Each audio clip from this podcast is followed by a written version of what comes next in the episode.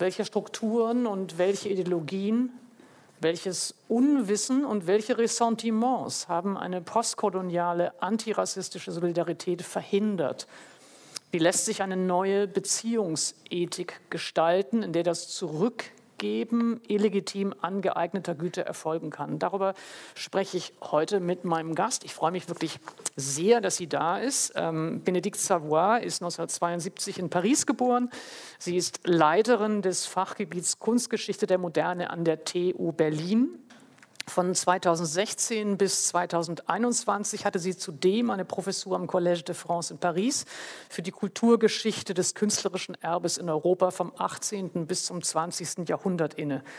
Gemeinsam mit dem senegalesischen Wissenschaftler Felwine Sarr erstellte sie 2018 im Auftrag des französischen Staatspräsidenten Emmanuel Macron den Bericht über die Restitution afrikanischer Kulturgüter. Für ihre Forschung und ihre akademische Lehre erhielt sie zahlreiche Auszeichnungen, darunter 2016 den verliehenen und darunter den 2016 verliehenen Gottfried Wilhelm Leibniz Preis der DFG. Herzlich willkommen, Benedikt Savoy. Guten Tag.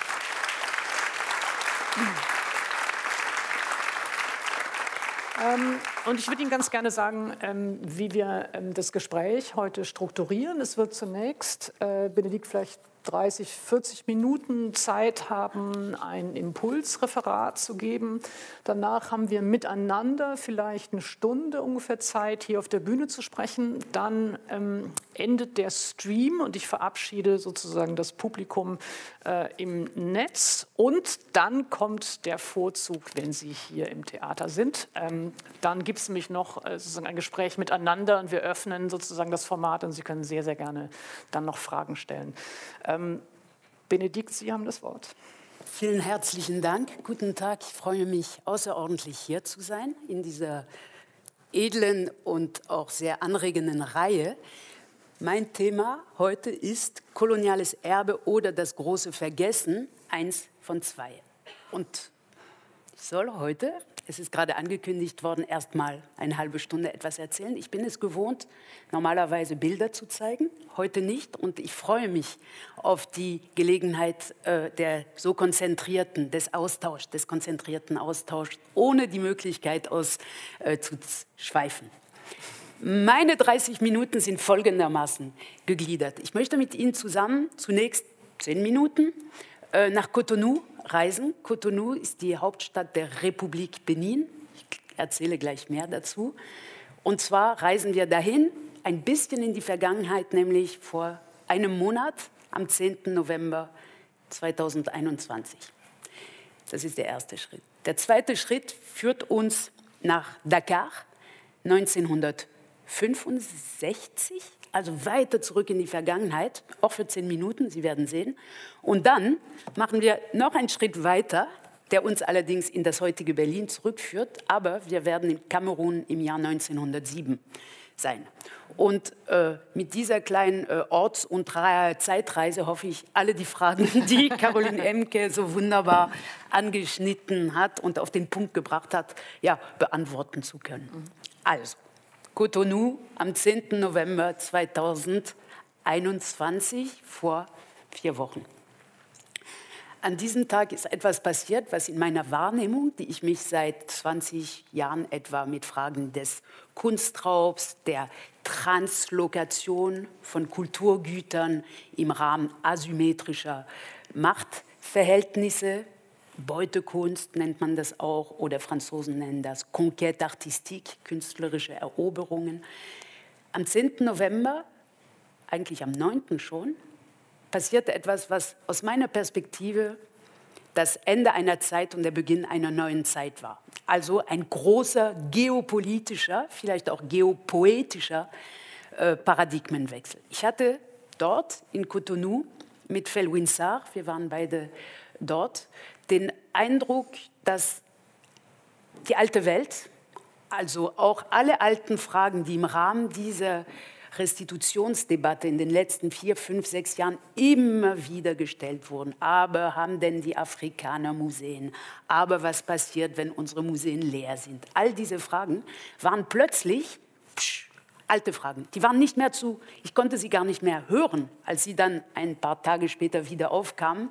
Äh, war das eine Art äh, Unmöglichkeit der Beantwortung, denn wir waren, wir sind und ich glaube bis heute, also vier Wochen, Wochen später, ist dieses Gefühl weiterhin da. Wir sind in einer neuen Zeit des Weltkulturerbes eingetreten. Jetzt erkläre ich warum. Es begann eigentlich schon am 27. Oktober 2021 und eigentlich aber schon vor zehn Jahren oder noch viel länger. Am 27. Oktober, vor sechs Wochen, kündigte Emmanuel Macron im Musée du Quai Branly, das ist das Ethnologische Museum in Paris, auch wenn es lieber ein Kunstmuseum ist, hat es Sammlungen, die früher als ethnologisch bezeichnet wurden, hat Emmanuel Macron im Rahmen eines wissenschaftlichen Kolloquiums und einer großen Ausstellung angekündigt, dass der Tag gekommen ist, an dem 26 große Statuen aus dem Königreich Dahomey, das ist in der aktuellen Republik Benin, ich komme gleich ganz kurz zurück auf die Geografie, dass 26 von diesen Objekten, monumentale Objekte, definitiv für immer, auch auf dem Papier, also auch juristisch, zurück nach, äh, in die Republik Benin gehen werden.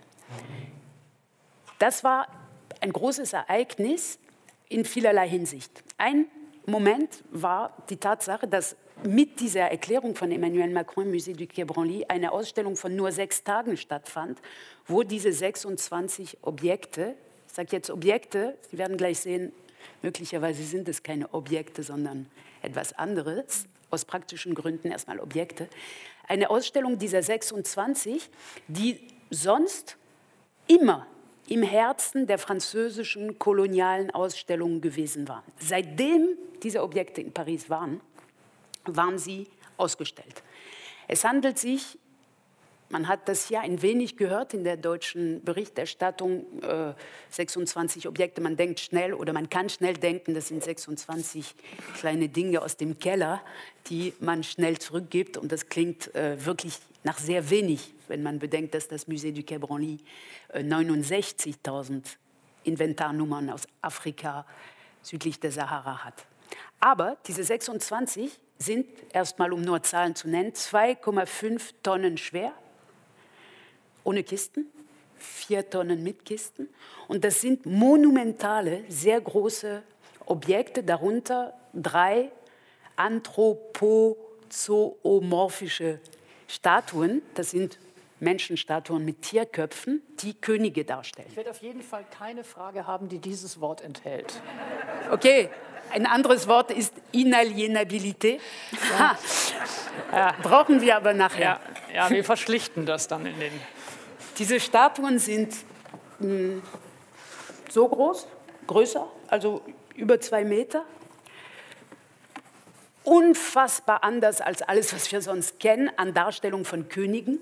Es sind drei Könige aus diesem Königreich äh, Dahomey, Glélé, Béanzin und ähm, der Oh, der dritte fällt mir gerade wieder ein. Sie, es sind große Statuen mit Tierköpfen. Der eine ist ein äh, Geso, ist der dritte. Der eine ist, äh, hat einen Löwenkopf und einen Menschenkörper. Ein anderer hat einen Fischkopf und Schuppen am Körper, ist schwarz. Und äh, Geso hat keinen Tierkopf, sondern sieht äh, wie ein Mensch aus und macht so mit der Hand.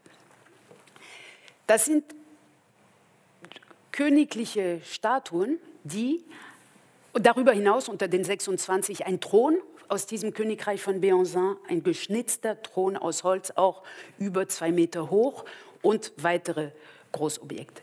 Diese Objekte, die, ich habe das jetzt schon fast ein bisschen gesagt, nicht nur Objekte sind, sondern eben Verkörperung alter Könige sind oder waren und als Könige wahrgenommen wurden, jedenfalls in der Vergangenheit. Und wir kommen gleich auf das, was sie heute bewirken in Cotonou vor drei, vier Wochen. Diese Objekte wurden 1892 im Rahmen einer französischen äh, Militäraktion weggenommen im Palast von Abomey. Äh, der Palast von Abomey ist ein Konglomerat vieler Paläste, heute etwas nördlich von Cotonou gibt es immer noch unter UNESCO Weltkulturerbeschutz. Es sind große Höfe, äh, offene Höfe, durch die man geht und die heute, wenn man dort ist, komplett leer sind. Die Objekte kommen von dort. Als äh, der König, der letzte König Béanzin, äh, vertrieben wurde durch diese französische Armee, hat er seinen Palast oder die Stadt in Brand gesetzt, unter anderem, damit die Franzosen nichts äh, sich aneignen können. Und viele Kunstwerke waren versteckt in äh, Kellern und sie wurden nach der Eroberung des Palastes gefunden. Also es gab eine sehr aktive Aktion dieser französischen Militärs, mit, die mit großen äh, Stach, äh, Stechstangen in den Boden gestochen haben, um die Schätze rauszuholen. Und diese Schätze, so das französische Vokabular oder die französische Terminologie, les Trésors d'Abomey, wurden damals nach Paris verbracht und sofort im Musée du Trocadéro, im damaligen Ethnologischen Museum am Trocadéro gegenüber vom heutigen Eiffelturm gezeigt. Und als das Musée du Trocadéro dann zum Musée de l'Homme wurde, waren sie auch im Zentrum der Ausstellung. Und als das Musée de l'Homme aufgelöst wurde und zum Musée du Quai Branly wurde, waren diese Objekte auch im Herzen der Ausstellung. Der Architekt Jean Nouvel hat für sie eine Rotunde gebaut. Also sie sind nicht nur äh, ideell im Herzen der afrikanischen Ausstellung in Paris, seitdem sie gewaltsam weggenommen wurden, sondern sie sind auch architektonisch und auch in der Form, in der Ikonografie des Museums in der Mitte der Ausstellung gewesen. Das ist nicht mehr der Fall.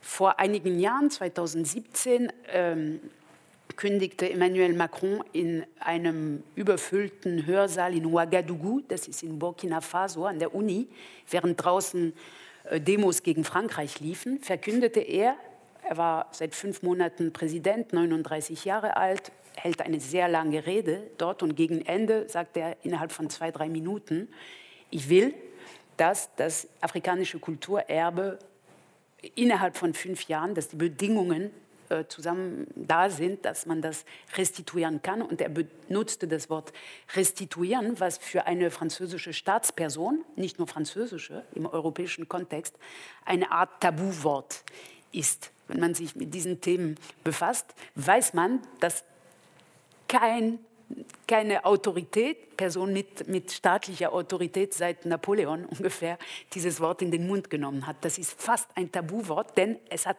sehr, sehr viele Implikationen. Und er sagte das und damit ist eine, das hat eine, eine Art äh, Wellenschock-Folge äh, äh, gehabt. In diesem Rahmen schrieben wir mit äh, Felwinsart diesen Bericht. Das war aber vor fünf Jahren und dann passierte lange nichts und alle fragten sich ja, oder alle sagten, gerade in Deutschland auch mit etwas, äh, äh, wie nennt man das, weiß ich nicht, sowas wie ja, in Frankreich wird Missgunst, Augenzwinkern, leichte Schadenfreude. Äh, ja, in Frankreich wird viel geredet, aber wenig gehandelt, da passiert nichts. Und tatsächlich Ende Oktober war es soweit, dass diese Objekte, und jetzt komme ich zu dieser sechstägigen Ausstellung zurück, diese Objekte, die, die aus anderen Perspektiven als aus der europäischen Perspektive keine Objekte sind, sondern Subjekte und vielleicht noch mehr als Subjekte Akteure sind, Akteure eines Königreichs, Akteure mit den Gesellschaften mit oder innerhalb der Gesellschaften, in denen sie interagieren. Diese Gegenstände wurden aus, ihrem, aus ihrer Rotunde im ersten Stock des Musée du Quai Branly runtergenommen in diese temporäre Ausstellung, die eine Art Abschiedsausstellung war, und anders ausgestellt. Im Tageslicht mit an der Wand ihnen gegenüber der ganzen Geschichte ihrer Wegnahme, ihrer Installation in Paris, aber auch der vielen Reklamationen, die seit vielen Jahren mit ihnen verbunden sind.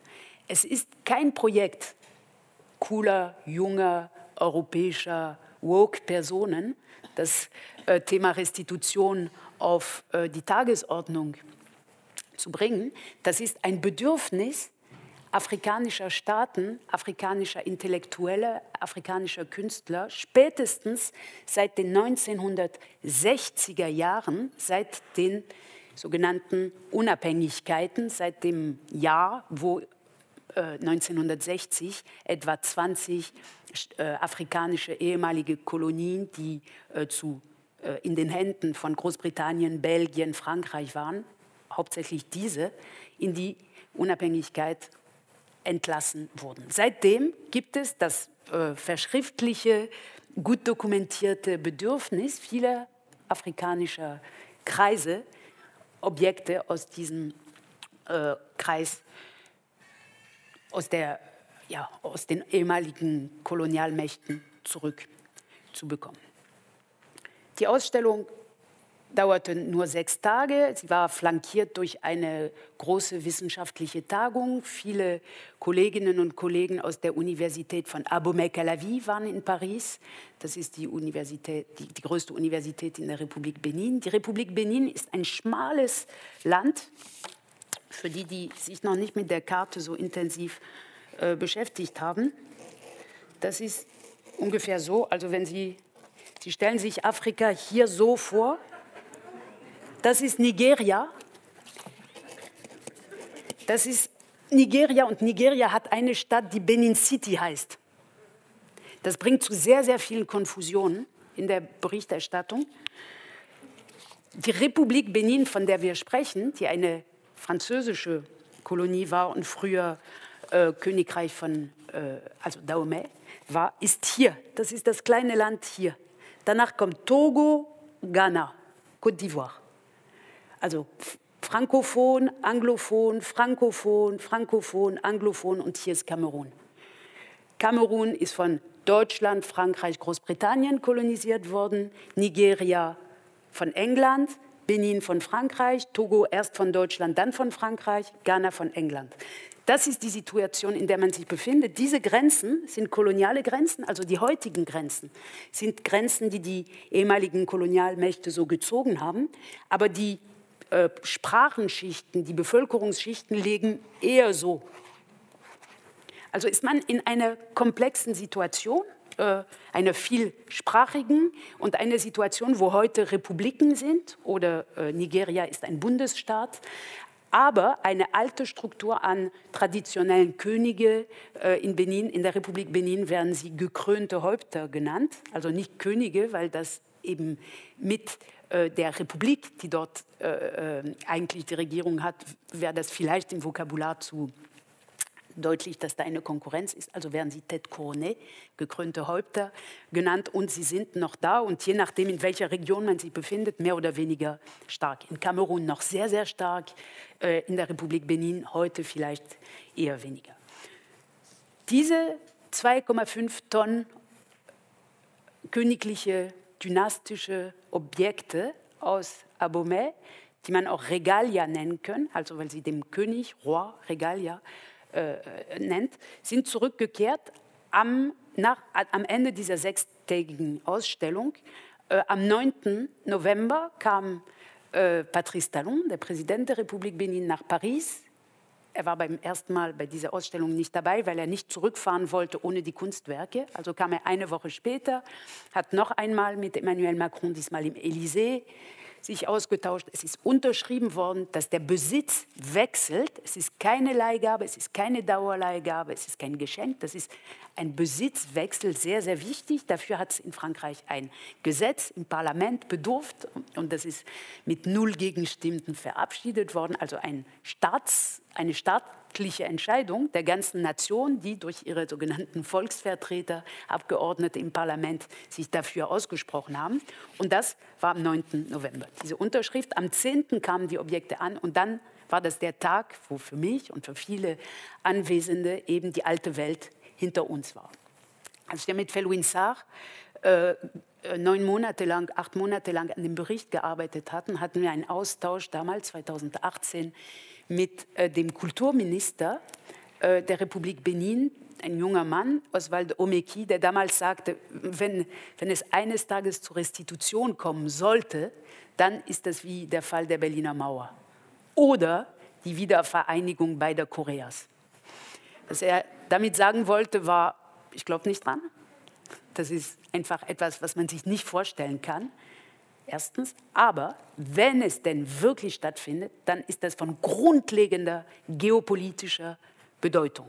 Es gibt ein Vor- und ein Nach dem Fall der Berliner Mauer, das wissen wir hier. Wenn die beiden Koreas sich wieder vereinigen würden, würde es auch ein Vorher und Nachher geben. Und was wir erlebten am 10. November war der Tag, an dem es ein Vorher der Restitutionsdebatte gab und ein Nachher. Warum? Weil zum ersten Mal erstens gezeigt wurde, dass etwas, was seit spätestens in Unabhängigkeiten als absolute Unmöglichkeit dargestellt wurde, nämlich dass eine ehemalige, ehemalige Kolonialmacht sich trennt von Gegenständen, die im Museum im staatlichen Besitz sind, das war impossible weil es äh, Gesetze gab äh, mit genau diesen Wörtern Inalienabilité, Insaisissabilité et Imprescribilité.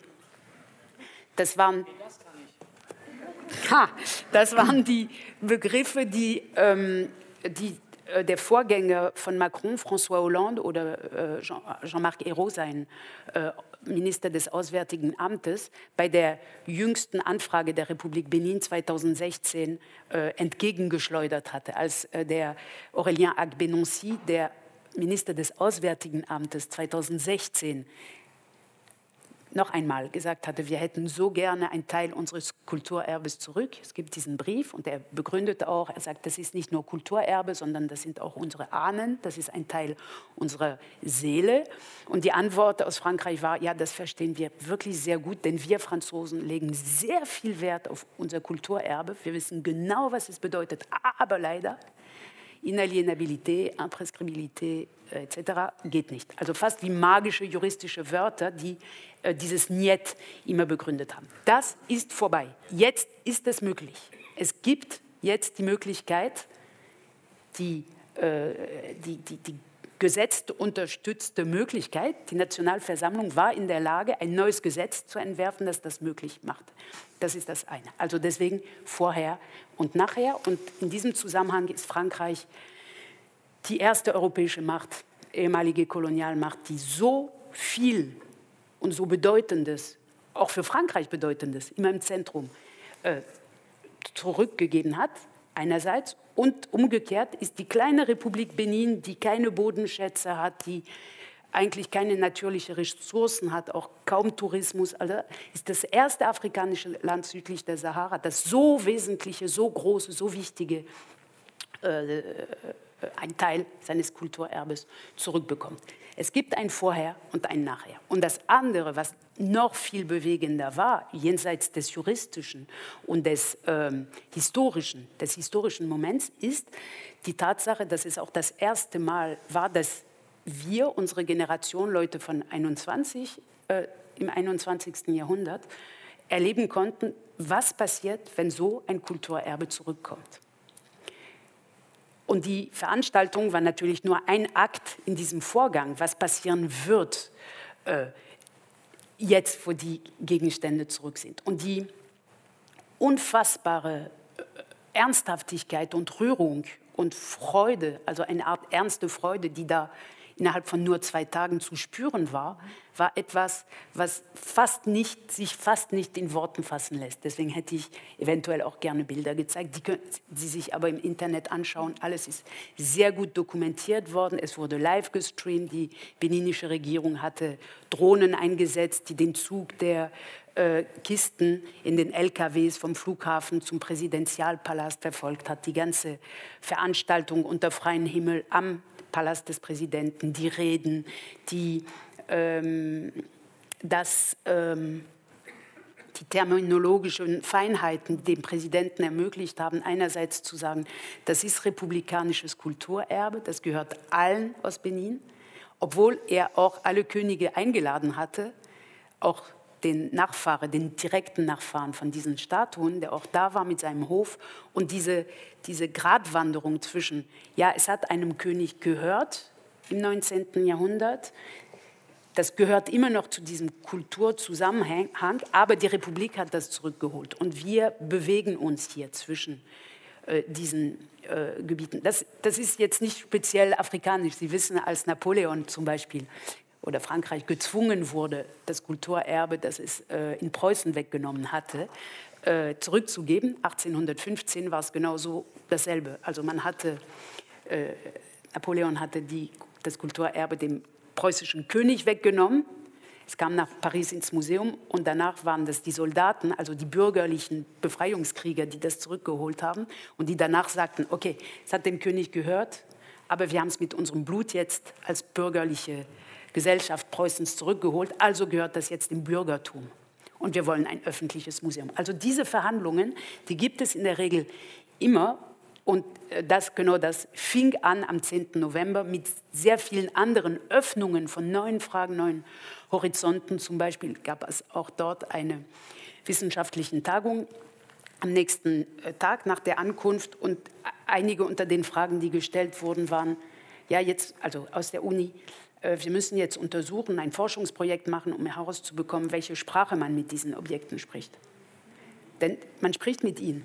Also sie sind ja nicht nur äh, da, äh, ne, sondern es gab, es gab früher Interaktion und möglicherweise gibt es sie noch. Und das nach 130 Jahren wollen die Kolleginnen und Kollegen zum Beispiel untersuchen. Aber nicht nur das. Es gibt sehr viele Fragen, die plötzlich da waren äh, und die sich nicht stellen, solange das Kulturerbe eine abstrakte Größe 5000 Kilometer weiter nördlich sind. Das passiert erst, wenn die Gegenstände oder die Objekte oder die Könige oder die Seelen dieses Vokabular, das übernehme ich jetzt nicht, weil, also ich berichte nur, ich kann das jetzt selber nicht einschätzen, ob das die Seelen oder wessen Seelen das sind, aber das war das, äh, was, äh, was es ausgelöst hat und auch natürlich das ganze Infrastrukturelle, die Tatsache, dass jetzt seit in Vorbereitung Jahrgänge äh, der Ausbildung von Kuratoren eingeleitet wurden, welche Eltern schicken ihre Kinder Kunstgeschichte studieren, wenn es keine, kein Erbe gibt zu pflegen.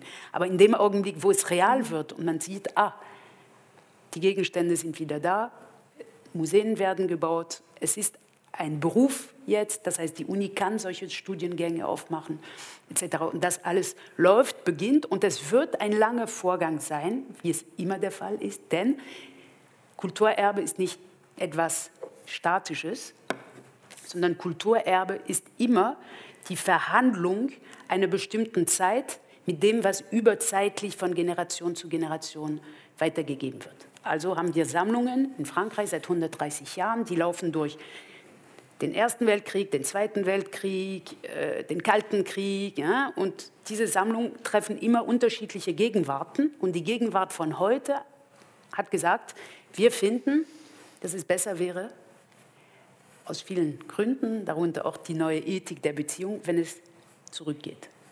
Und das ist passiert und das bedeutet, dass dieses Kulturerbe, was nicht statisch ist, jetzt an einem anderen Punkt auf der Erde ist und dort werden genau diese Verhandlungen anfangen.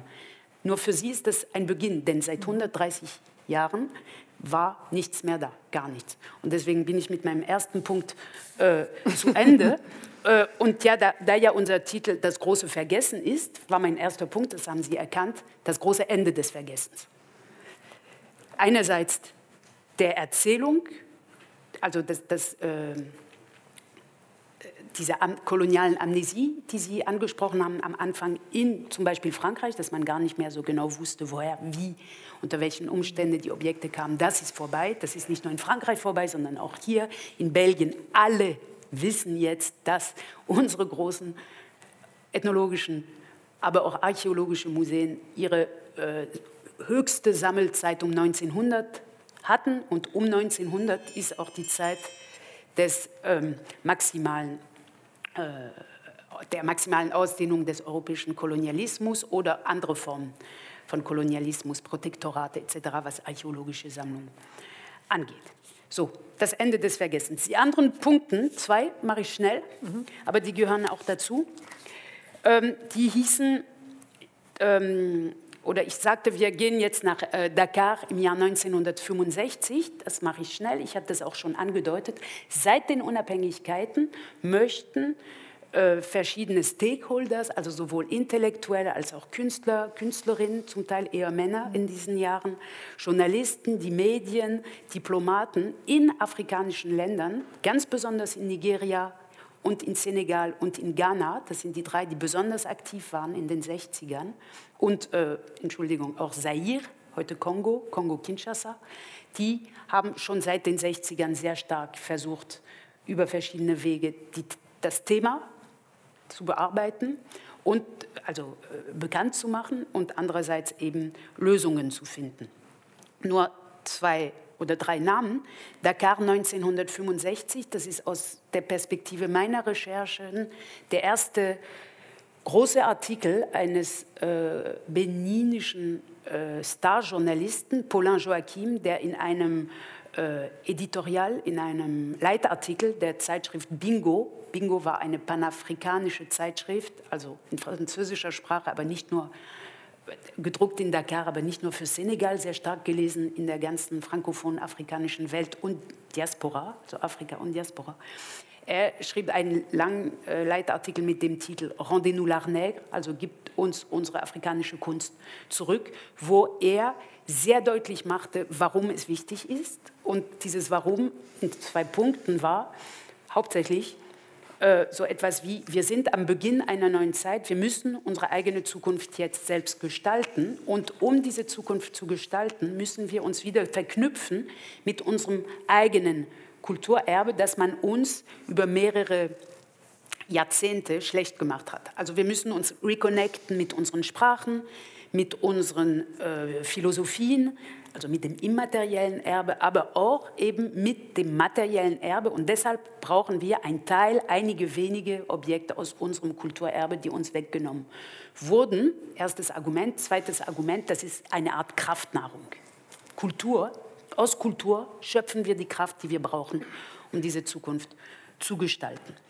Das war 65, aus meiner, aus meiner Perspektive der erste große, klare Artikel, in dem Paulin Joachim auch alle Antworten der Europäer sich schon immer ausdenkt, die kommen werden.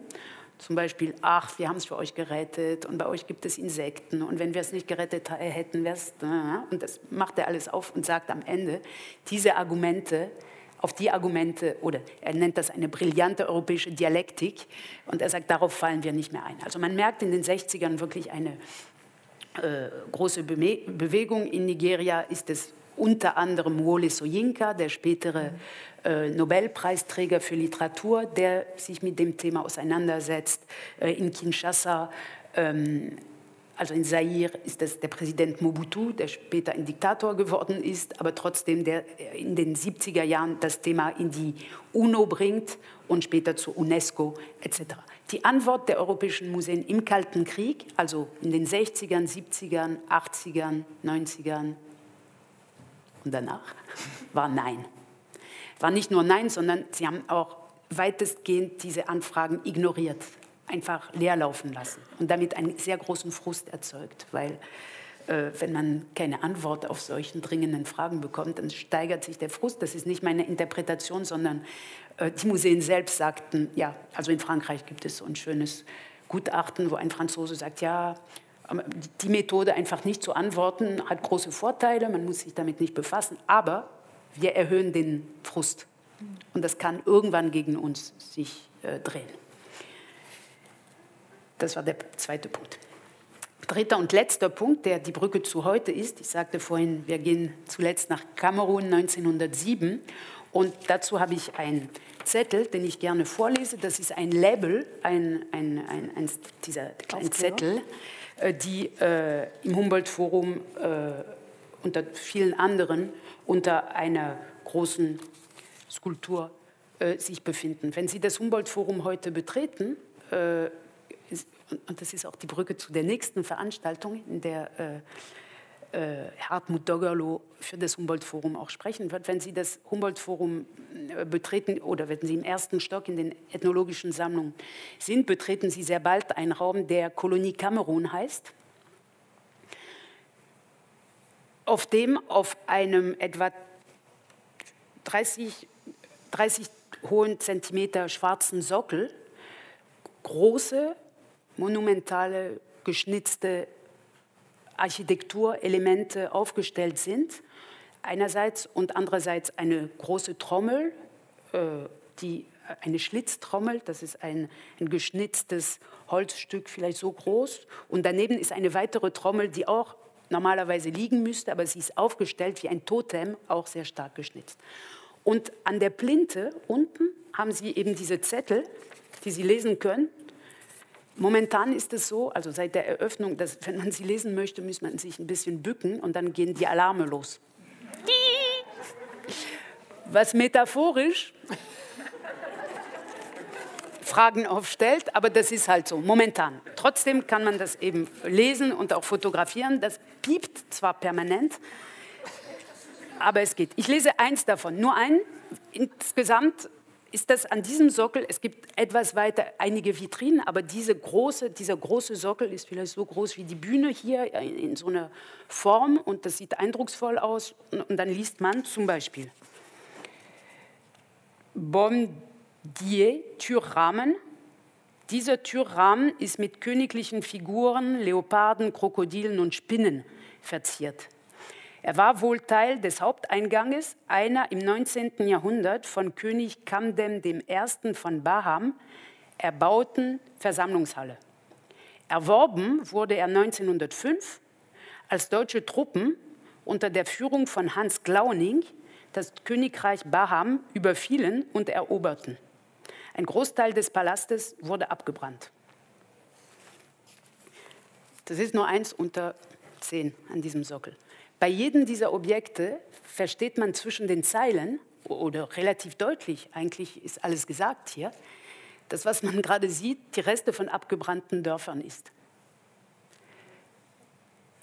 Und ich, und das wird mein letztes Wort in diesem Zusammenhang sein, und vielleicht können wir das auch diskutieren, ich, die ich mich seit sehr vielen Jahren für radikale Transparenz in den Provenienzen einsetze und möchte und immer gesagt habe, das Wichtigste ist zu erzählen, äh, was, wie die Objekte zu uns gekommen sind, hatte eine Schockstarre, als ich im Kolonie Kamerun-Saal war, weil ich plötzlich gemerkt habe, wenn man die Wahrheit sagt, wenn ein Museum das tatsächlich macht, und das Humboldt-Forum hat es unter sehr viel Druck, aber in dem Fall jetzt gemacht. Natürlich könnte man hier und da sagen, das ist noch nicht präzise genug und Sie sollten uns genau direkt hier sagen, wer Hans Glauning war, nicht drei Zettel weiter, aber macht nichts. Eigentlich ist es gut gemacht. Und Sie stehen in diesem Raum und sehen diese, dieses Skyline an geschnitzten, dunkelholzigen Objekten auf diesem Sockel in diesem sehr modernen Gebäude und denken, oh, das ist ein Mahnmal der abgebrannten Dörfer. Und das ist für mich der Punkt, wo, wo die Sprache aufhört und wo auch die Frage sich stellt, was, was ist ein Museum? Also wenn, man, wenn das Museum tatsächlich diese Provenienzen erzählt, was passiert mit den Objekten? Was sind sie dann? Sind sie nur noch ein Mahnmal abgebrannter Dörfer oder kann man sie noch als kunstvolle Werke sehen? Ist das Auge oder das Herz noch dazu bereit? Wie macht man das? Was müssen Museen, was können Museen überhaupt machen, um diese Information zu kompensieren? Das ist so krass, dass ich dachte, ach, vielleicht wäre es besser gewesen, das Humboldt-Forum erzählt das gar nicht, denn es bedeutet irgendwie, momentan jedenfalls, so wie es ist, aus meiner Perspektive, so etwas wie das Ende der Möglichkeit des Museums, weil das dann etwas anderes ist. Ich bedanke mich.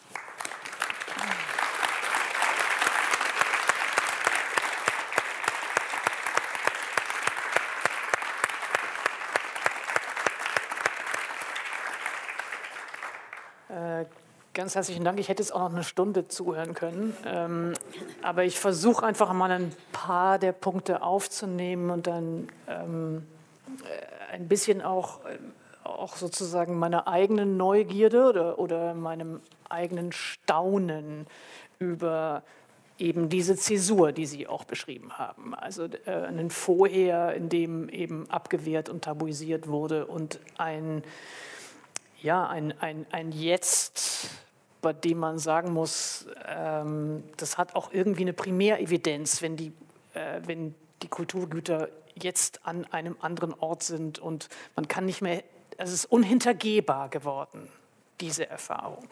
Ähm, ich würde ganz gerne für, für mich, für unseren Teil ein, äh, folgendermaßen fragen. Ich würde ganz gerne zunächst ein paar Fragen ähm, sozusagen eher allgemeiner oder, oder, wenn man so will, auf einer Metaebene fragen, was ist das eigentlich für ein Diskurs oder was waren die Bedingungen dieses Diskurses?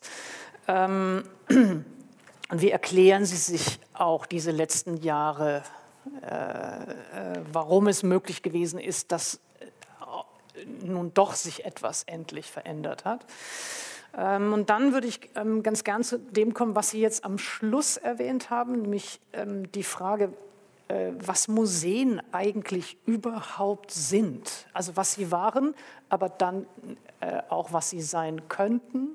Und das beinhaltet für mich schon auch noch mal ein genaueres Schauen. Sie haben das sehr ähm, erzählerisch dicht beschrieben, was Objekte eben sind. Aber darüber würde ich ganz gerne ein bisschen länger nachdenken, auch weil das, glaube ich, eine Rolle spielt für die Zukunft der Museen. Also die Frage, wie anders schauen wir auf, ich sage jetzt mal, das, was dort ausgestellt oder was dort verhandelt wird.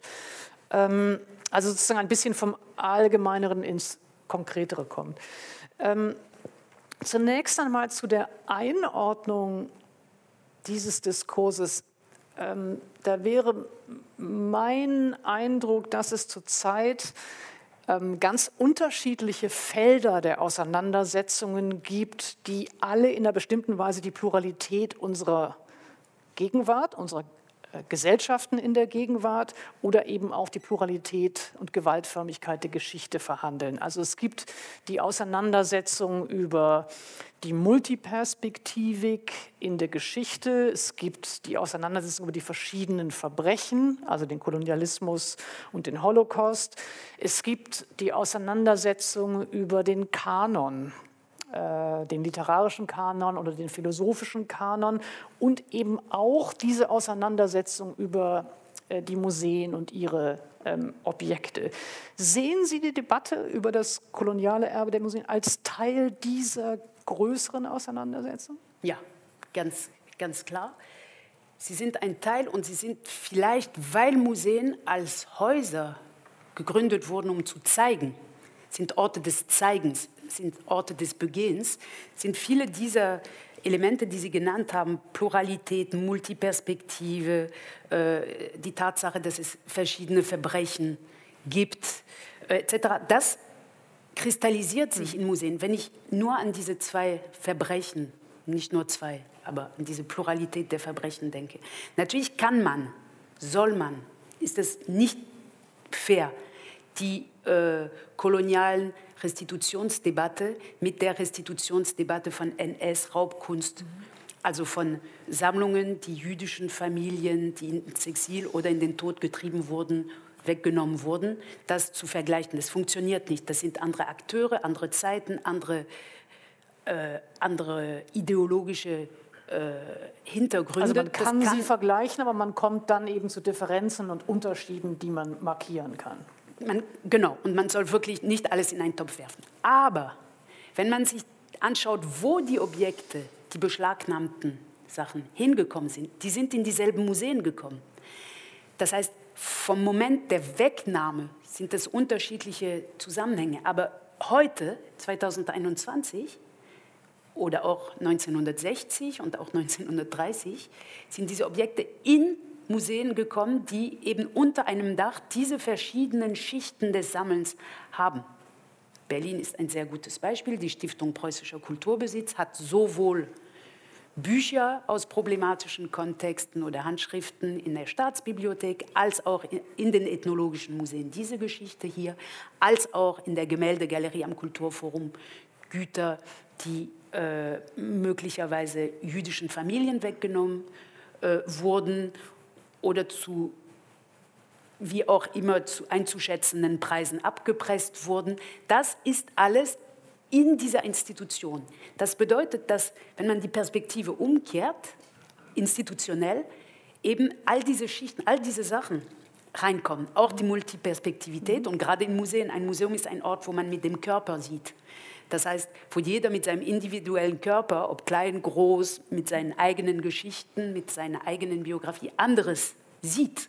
Das ist, das ist die Essenz eines Museums, dass jeder mit sein oder jede mit ihren äh, eigenen Fragen, eigenen Erfahrungen, eigenem Alter, sie stellen sich nicht dieselben Fragen, wenn sie 18 Jahre alt sind und zum ersten Mal alleine vor einem Rothko, wow, in, äh, in Anbetung fallen.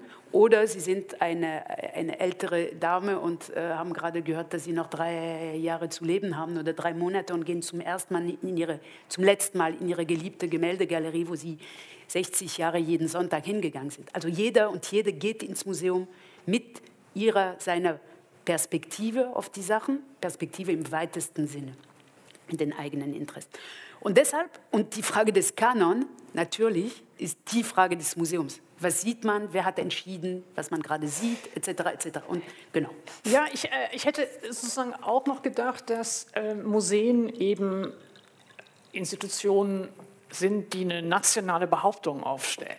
Also die in einer bestimmten Weise äh, eben auch mit einem, äh, ja, mit dem Gestus äh, des Nationalen eine Vitrine, ein, einen Raum oder mehrere Räume dafür öffnen wollen.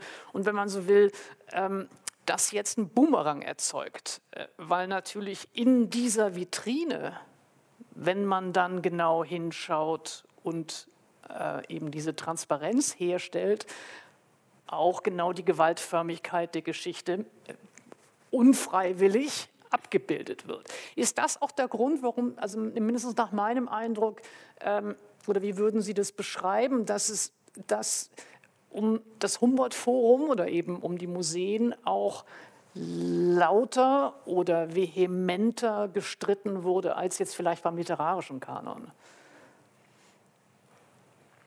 Ja, äh, äh, weil diese nationale Dimension am Anfang, in der Geburtsstunde aller Museen in Europa, nicht nur in Berlin, sondern das British Museum heißt ja British Museum, der Louvre hieß ganz lange Musée Napoléon, das Musée du Quai Branly heißt in Wirklichkeit Musée du Quai Branly, Bindestrich Jacques Chirac. Das sind politische, nationale Orte genau. in ihrer Behauptung, in ihrer Affirmation, die aber gleichzeitig extrem transnational sind, weil sie sich eben aufgebaut haben in Konkurrenz und mit denselben Mitteln der anderen. Das heißt, wir haben in Museen, durch Museen, wenn man sich mit Museen befasst, all diese Ebenen, die Ebenen der nationalen Rhetorik, Nationalgalerie, preußischer Kulturbesitz etc. Andererseits eine Ebene drunter sieht man, ja, preußischer Kulturbesitz, aber im 19. Jahrhundert das, das hieß noch nicht so. Das heißt erst seit 1957 so. Aber selbst dann, 57, preußischer Kulturbesitz wird gegründet, die Stiftung, weil das Kulturerbe zum Teil in Ostberlin ist und Westberlin braucht etwas. Also es ist auch eine, eine mhm. Kreation des Kalten Krieges und dieser Konkurrenz, dieser innerdeutschen Konkurrenz etc. Das Nationale ist omnipräsent, jetzt auch in der Restitutionsdebatte.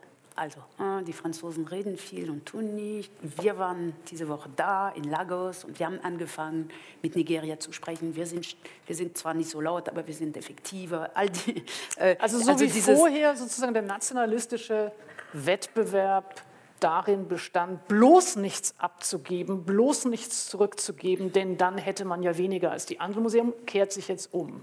Etwas könnte man, wenn man zuspitzt, sagen, ja, jetzt gibt es eine Art Wettrennen, um den besten Restitutor zu werden. Äh, letzte Woche, äh, also bis vor drei Tagen, war der junge neue äh, Wissenschaftsminister äh, von Belgien in Kinshasa, Thomas Dermin, der eine sehr, sehr interessante, sehr äh, anders geartete Rede gehalten hat darüber, dass eben Belgien jetzt beschlossen hat, auch an äh, den Kongo zurückzugeben. Ähm, und, und seine Rede war voller Subtext über, ja, die Franzosen machen das so, aber wir machen es anders.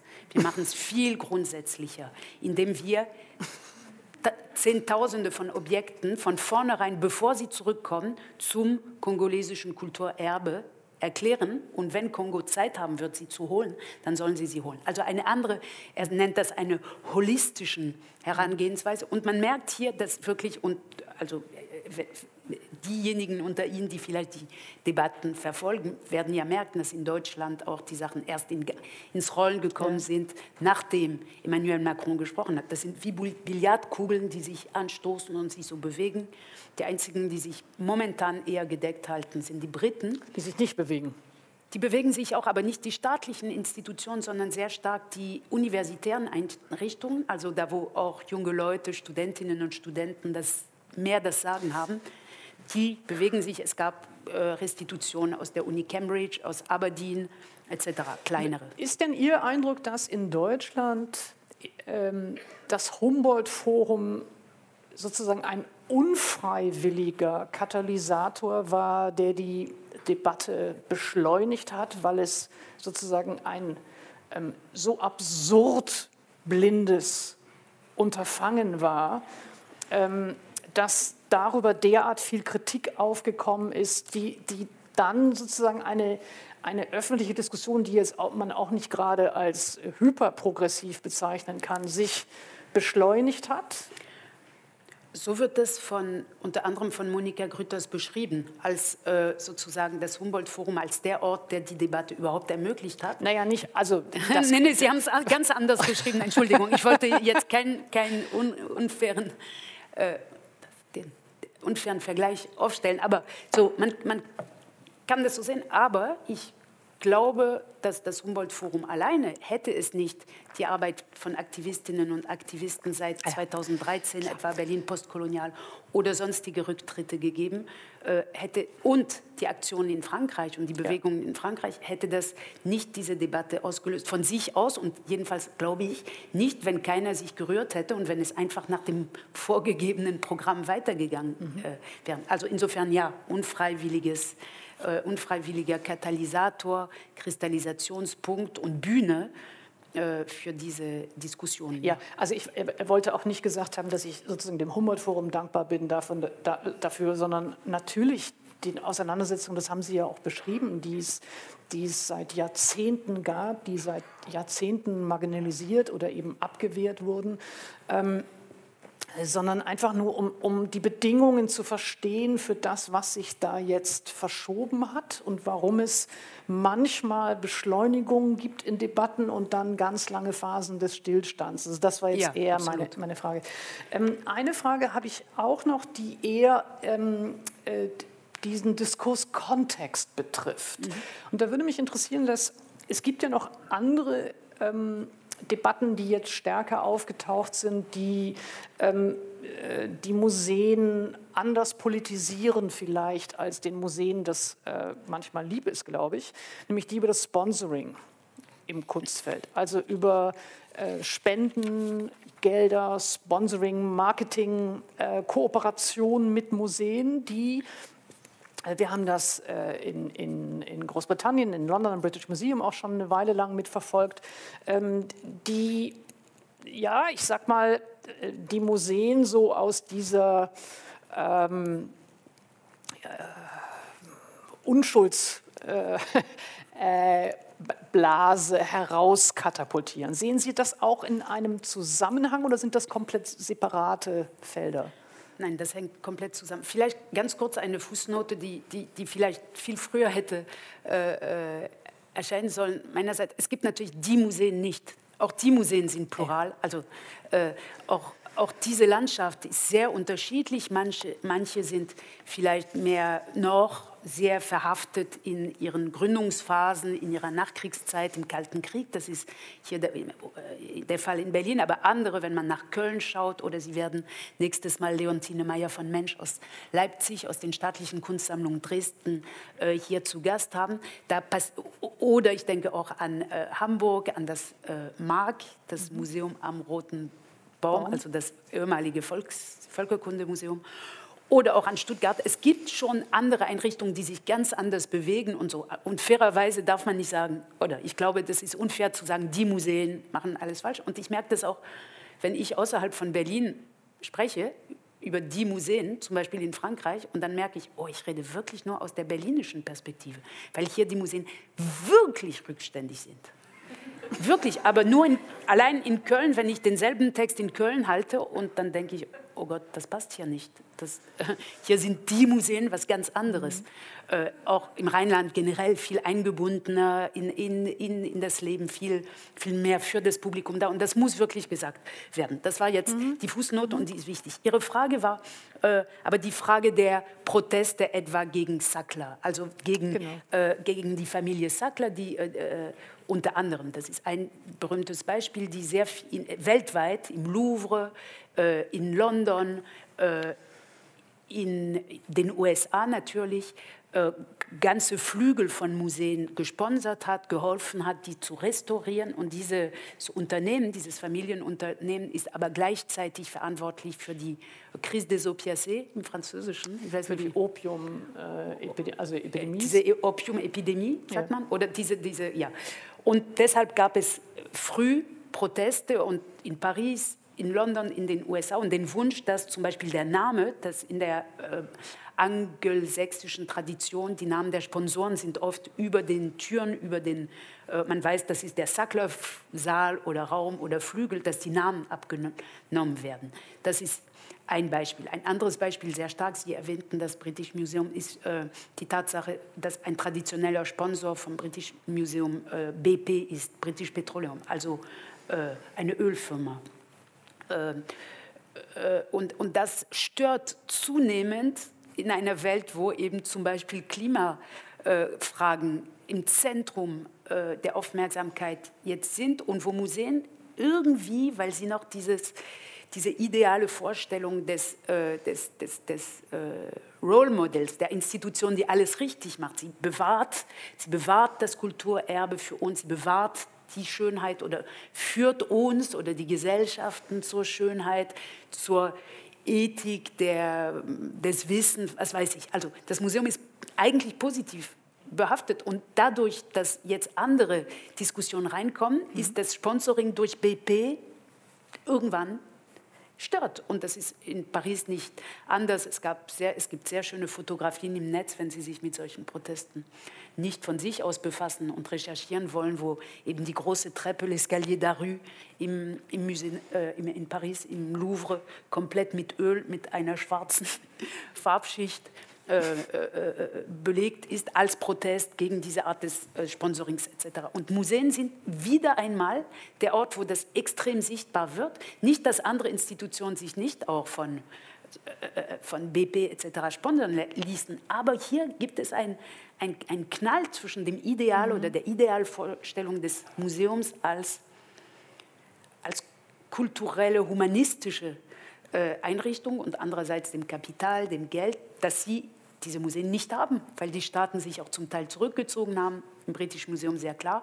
Warum brauchen sie BP? Weil die eben das normale staatliche Geld nicht haben und solche Sachen. Und das wir sind mitten im Kapitalismus, wenn man so will. Nicht nur mitten im Kapitalismus, sondern wenn man sich bestimmte Sammlungen ist man auch mitten in der äh, Debatte um, um äh, Gendergleichheiten, weil äh, es war neulich ein hochspannender Vortrag äh, eines Museumsdirektors äh, Chris Bedford aus Baltimore, der erzählte, äh, dass er wenn er sich seine Sammlungen anschaut, sieht er, dass er 40, also er hat nur Männer in seiner Sammlung, 40 Andy Warhol, 50 äh, Rauschenbergs etc. Und er hat beschlossen, einige zu deakquirieren, was in den USA geht, um andere Sachen zu kaufen, zum Beispiel von schwarzen Künstlern, die in, seiner, äh, in Baltimore so wichtig ja. sind und die es auch schon in den 30ern, 20ern gegeben hat und Künstlerinnen oder eben mehr Frauen etc.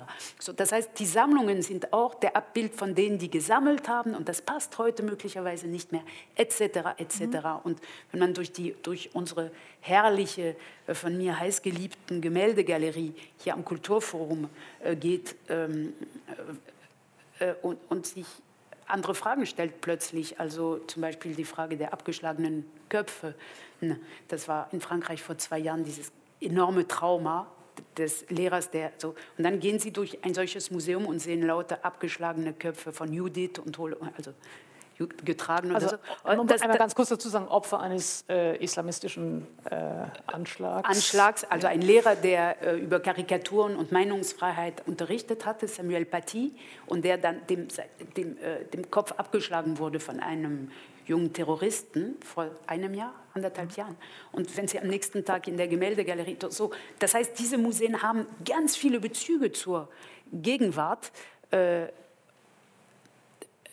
Die, die, die nur darauf warten, dass, dass man da reingeht und darüber spricht. Und deswegen Orte des Zeigens können zu Orten des Sprechens werden, weil etwas da ist, worüber man spricht, worüber man sonst eben, also was komplizierter ist normalerweise. Äh, äh da wir beide uns ja ein bisschen kennen und Sie wissen, dass ich zu den gänzlich äh, unvisuellen Menschen gehöre, äh, beruhigt es mich immer, wenn äh, diese Orte nicht nur Orte des Zeigens, sondern auch des Sprechens sind, weil mir darüber die Zugänglichkeit äh, und äh, ja überhaupt die, das Verstehen und das mich dazu ins Verhältnis setzen ganz anders auftaucht. Und das bringt mich auch zu sozusagen diesem zweiten Komplex, der mich interessieren würde, nämlich tatsächlich über, über die Objekte zu sprechen oder mhm. das, was sie tun oder tun können, welche Funktionen, das würde mich interessieren. Also wenn wir immer in diesen Texten über äh, dieses Themenfeld lesen, dann wird eben immer von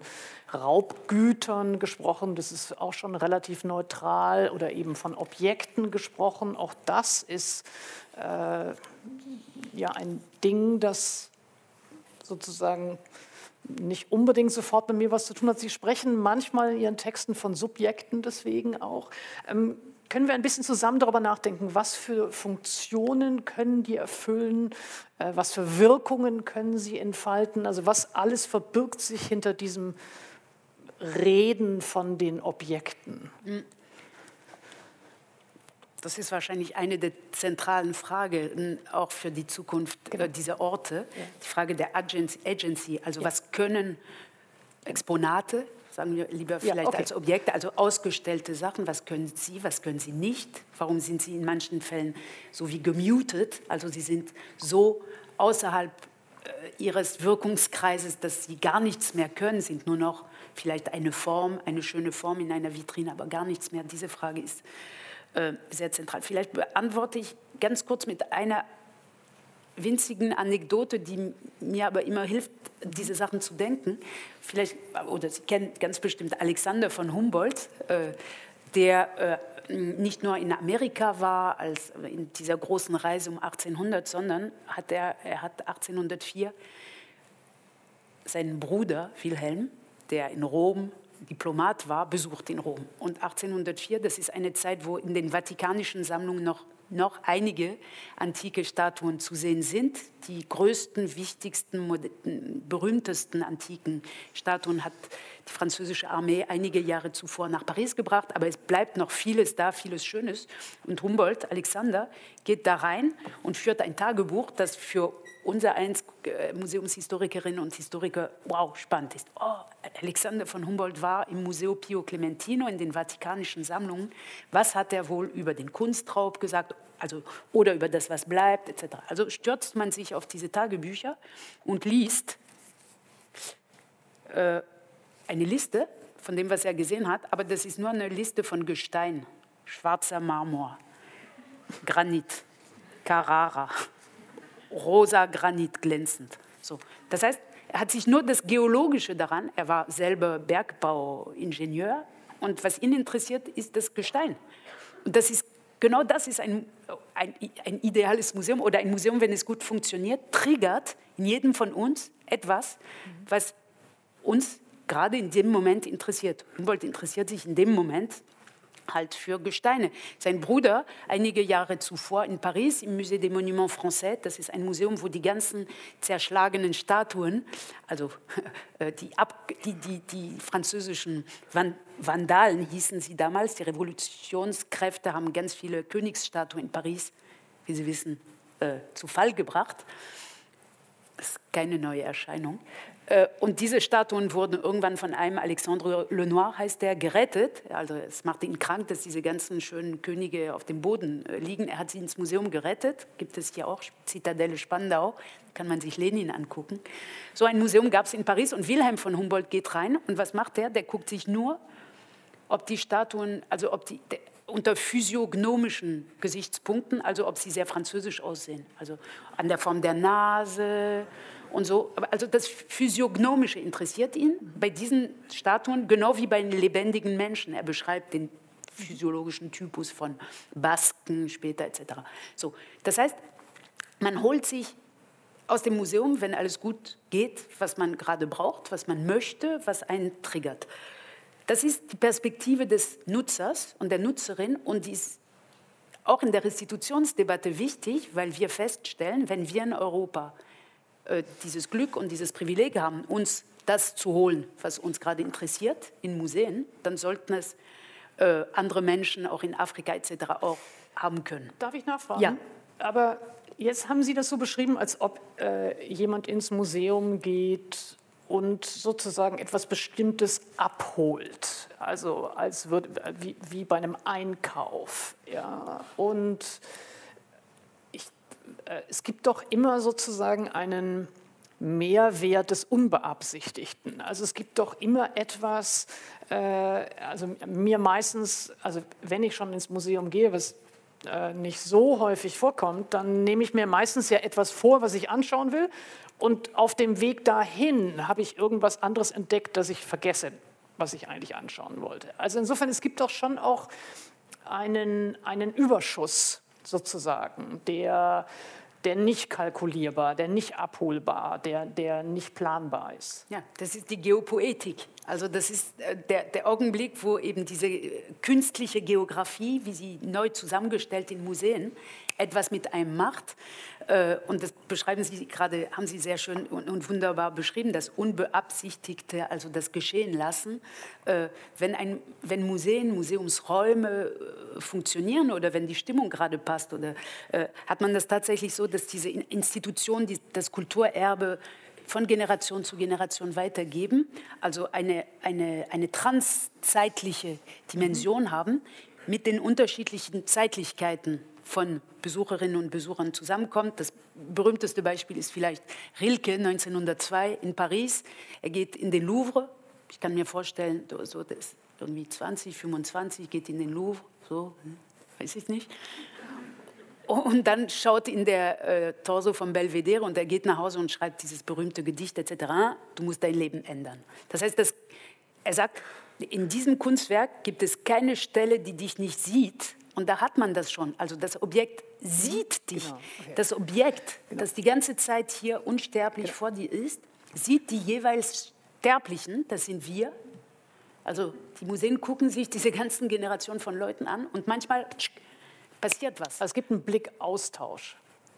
Es gibt den Blickaustausch, wenn Objekte Augen haben. Wenn sie wie dieses Torso keine Augen haben, also Ob Objekte mhm. mit Augen sind sowieso was anderes. Als, also Nofretete ist was anderes als so. Aber die haben auch Augen irgendwie. Mhm. Die schauen dich aus ihrer Vergangenheit an oder so. Aber das ist jetzt die, die Antwort aus der idealen Nutzerperspektive mhm. oder wenn alles gut läuft. Mhm. Zeitmaschinen. Man trifft auf die alte Zeit der Objekte mit der jeweiligen Zeit des, des Kollektivs und des Individuums. Ähm, aber es gibt, äh, weil Sie die Fragen der Agency fragten, also genau. was können Objekte, die, genau. können, die könnten, die können bestimmt sehr, sehr, sehr viel mehr als nur in Vitrinen, immobil, fixiert zu sein. Und das ist das, was in der Debatte oder im Austausch mit unseren Kolleginnen und Kollegen in Afrika sehr deutlich wird. Die Frage der also wenn mit Restitution, die Frage, die mit Restitution einhergeht, nämlich der Resozialisierung dieser Werke. Und hier sind unsere Kollegen Felwin Sarr formuliert das äh, ganz wunderbar, aber auch Suleiman Bashir Diagne, der Philosoph ist an der, an der Columbia University in New York. Äh, sie, sie, sie machen einen und viele anderen auch. Ich nenne die beiden, weil sie das auch mit starken Worten und immer sehr eindrucksvoll äh, formulieren. Auch Amadi Bokoum, Direktor des Musée des Civilisations Noires in Dakar, die erklären äh, sehr deutlich, dass aus dem afrikanischen Kontext manche Objekte äh, andere Zeitlichkeiten haben. Sie sind zum Beispiel, sie, sie sollen nicht immer gezeigt werden. Sie sind manchmal für 60 Jahre begraben und werden ausgegraben, werden sie gebaut, gebraucht werden und dann wieder mhm. eingegraben. Manche sollen eben vergammeln, das ist deren Funktion. So, und sie sind aus dieser Zeitlichkeit durch die Musealisierung rausgeholt worden. Und wenn sie wiederkommen, stellt sich die Frage, kann man sie in ihre originalen Kontexten mit ihren Funktionen wieder einfügen? Gibt es diese Funktion nach 130 Jahren noch? In manchen Fällen ja, in anderen Fällen nein, etc. Und all diese Diskussionen sind auch ein Pluralismus, nämlich, dass man das Kulturerbe auch außerhalb von Museen denken kann, was wir immer weniger machen. Aber am Anfang der Museen gab es Frauen, die, äh, im, im, im, ich sage Frauen, weil das so verbürgt ist in einem Bericht, den ich kenne, die im Musée Napoleon im Louvre eben, wenn sie ein Altarbild gesehen haben, sofort in die Knie gefallen sind und gebeten haben, weil das ein Altarbild, das war drei Wochen vorher in einer Kirche verstaatlicht, kommt in, in, den Louvre und die Leute beten weiter sozusagen. Also die, so. Und das haben die ein bisschen vergessen nach 200 Jahren, weil in unserer Praxis des Museums, wenn wir denn eine haben, und das muss auch nicht sein, aber wenn wir eine haben, dann, äh, dann gibt es dieses, diese Trennung zwischen dem Originalkontext und dem, was man also, sieht. Nun äh, kann man ja sozusagen zwei verschiedene Lokalitäten sich anschauen, äh, an denen diese Objekte oder Subjekte ähm, die Exponate ganz unterschiedliche Wirkungen entfalten, äh, ganz unterschiedliche Funktionen erfüllen. Also Sie haben das ganz am Anfang sehr eindrücklich beschrieben, äh, was jetzt eben passiert in dem Moment, in dem endlich äh, die Exponate sozusagen dort sind. Und wir können jetzt mit ja, mit Empathie oder mit Neugierde und mit intellektueller Freude zuschauen, was für Diskussionen oder was für Praktiken dort entstehen. Und gleichzeitig aber gibt es eben immer noch Objekte hier oder es gibt vielleicht eben die Frage der Leerstellen, an denen vorher äh, diese Objekte waren. Und Sie haben ähm, eben beschrieben, wie Sie äh, diese, diese Beschriftung im Humboldt-Forum erlebt haben. Und diesen Eindruck würde ich gerne auch nochmal diskutieren, nämlich ähm, was es eigentlich heißt, wenn wir ehrlich und wahrhaftig mit den Kontexten äh, des Raubs, den Kontexten des, wie war das Verb in dem, in dem Etikett war erworben, erworben, erworben ja, äh, des Erwerbs. Ähm, was heißt das eigentlich, davor zu stehen und sich das anzuschauen? Und mindestens, äh, also für mich interessiert das, was Sie beschrieben haben, mich interessiert genau dieses Moment von Ambivalenz. Also einerseits ähm, dankbar zu sein und zu sagen, das ist historisch sozusagen notwendig und richtig, äh, diese Exponate auch tatsächlich äh, zu kontextualisieren, zu historisieren, zu erklären, wie sie hierher gekommen sind und was sie mal bedeutet haben vielleicht auch. Ähm, und gleichzeitig, wenn man das dann ernst nimmt, ja, wenn man das wirklich ernst nimmt, dann setzt man sich aber eben auch, äh, ja, finde ich, einer, einer, großen Erschütterung aus, ähm, die ja nicht nur einfach voyeuristisch zu nennen ist und die vielleicht auch mehr ist als nur äh, ja, ein historisch informiertes Interesse äh, an diesen Objekten. Können Sie, können Sie dazu ein bisschen was sagen, was das vielleicht für die Museen auch der Zukunft bedeutet, wenn man mit dieser Ernsthaftigkeit und dieser Transparenz das, was man dann noch zeigt, sozusagen zeigen sollte? Ja, das ist für mich eine schwierige Frage, weil es ich, ich habe das vorhin mit Schockstarre äh, beschrieben. Ja. Das ist ein Moment auch für mich noch, es ist relativ frisch, der Sprachlosigkeit. Denn wenn Sie sich vorstellen, Sie, Sie, Sie argumentieren, Sie plädieren äh, äh, über 15, 20 Jahre über diese radikale Transparenz und dann ist sie da. Und dann stellen Sie fest, wow, Ja, genau, das meine ich. Die radikale Transparenz, die, die tut weh. Ja, klar. Oh, und vielleicht, also um, um, das jetzt auf mich zu beziehen, aber ich versuche das zu, äh, vielleicht plädiert man auch über 20 Jahre darüber, weil das eben noch nicht wirklich klar ist. Also, denn diese Provenienzen waren nicht klar bis jetzt. Es gibt so eine Intuition, sag doch, wie es gekommen ist. Sag's doch, Museum, sag's doch. Doch spannend, ist genauso spannend wie das Kunstwerk. So, so war die Argumentation. Es gehört zum Kunstwerk, erzähl doch, wie die Nofretete gekommen ist, erzähl, erzähl. So. Und dann macht man die Forschung, die sogenannte Provenienzforschung, und dann schreibt man das Ergebnis auf. Und das war dieses Ausmaß also die Tatsache, dass es tatsächlich Reste von abgebrannten Dörfern ist, das wusste man, bevor es jetzt sichtbar gemacht wurde, nicht. Und genau, und Sie, Sie, Sie merken an meiner Antwort, ich habe noch keine, ich, hab, ich, ich weiß noch nicht, was, was man daraus machen soll, weil ich glaube, dass, dass das Humboldt-Forum ist wahrscheinlich jetzt europaweit das erste Museum, das in dieser vielleicht auch etwas ungeschickten Radikalität, weil das alles so unter, unter Druck passiert ist. Und dann, dann ist das, man liest das ein bisschen, oder ich, vielleicht werden Sie, wenn Sie dahin gehen, das ganz anders erleben und vielleicht ist das nur meine Lesart, aber ich habe das ein bisschen so äh, empfunden wie, äh, ihr wollt das wissen, hier. Ja, Jetzt wisst ihr das. Aber können wir mal durch? Und, können wir, ja. ja, aber ich versuche nur, und, und dann und, und dann fehlt vielleicht momentan noch etwas, was kommen wird oder muss und was wahrscheinlich enorm schwierig ist für Museen, die, die, die, Frage, und da hätte vielleicht das Humboldt-Forum 10, 15 Jahre daran arbeiten müssen und in 10, 15 Jahren hätten sie Zeit gehabt. Aber weil das alles so schnell passieren musste und so und unter, mit so viel Widerstand auch, dann kommt dieses, hier habt ihr das, und die, die ganzen Überlegungen über, was erzählt man sonst, kann man noch erzählen, dass es künstlerisch sehr wertvoll ist? Kann man noch den Namen des Künstlers nennen? Das alles fehlt noch und ich bin sicher, es muss etwas passieren. Ich kann mir nicht vorstellen, dass dieses Denkmal der abgebrannten Dörfer die, die, die, das Endprodukt von diesem Raum ist, weil das ist. Äh ich würde ganz gerne dieses, diese Reaktionen noch mal ernst nehmen und, mhm. und ähm, erstmal ausbuchstabieren, was da passieren kann, um dann sozusagen die politische Frage zu stellen, wie geht man damit um, oder, oder auch die museumspädagogische Frage zu stellen, was geht man damit um. Ähm, äh, und mir fallen zwei Beispiele ein, die nicht sich auf äh, sozusagen Raubkunst beziehen. Ja, das ähm, erste Beispiel, es gab im Deutschen Historischen Museum eine äh, große Kolonialismusausstellung.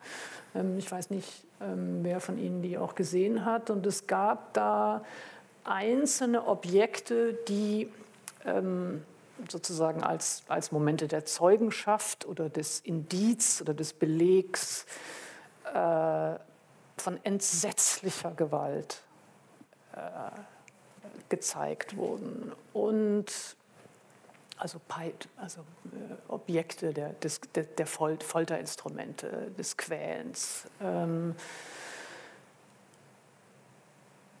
und es gab beide Wirkungen. Es gab die Wirkung, dass ich dachte, ah, das braucht es in dieser Konkretion. Man muss das irgendwie sehen, weil man sonst ähm, sozusagen in der, in der Fantasie sich auch immer schöner ausmalt, als es wirklich war. Also es, es hatte etwas, was ich unbedingt notwendig fand, ähm, äh, damit ja, ich sozusagen nicht wegfitsche mhm. äh, beim, beim mir vorstellen was Kolonialismus wirklich bedeutet hat.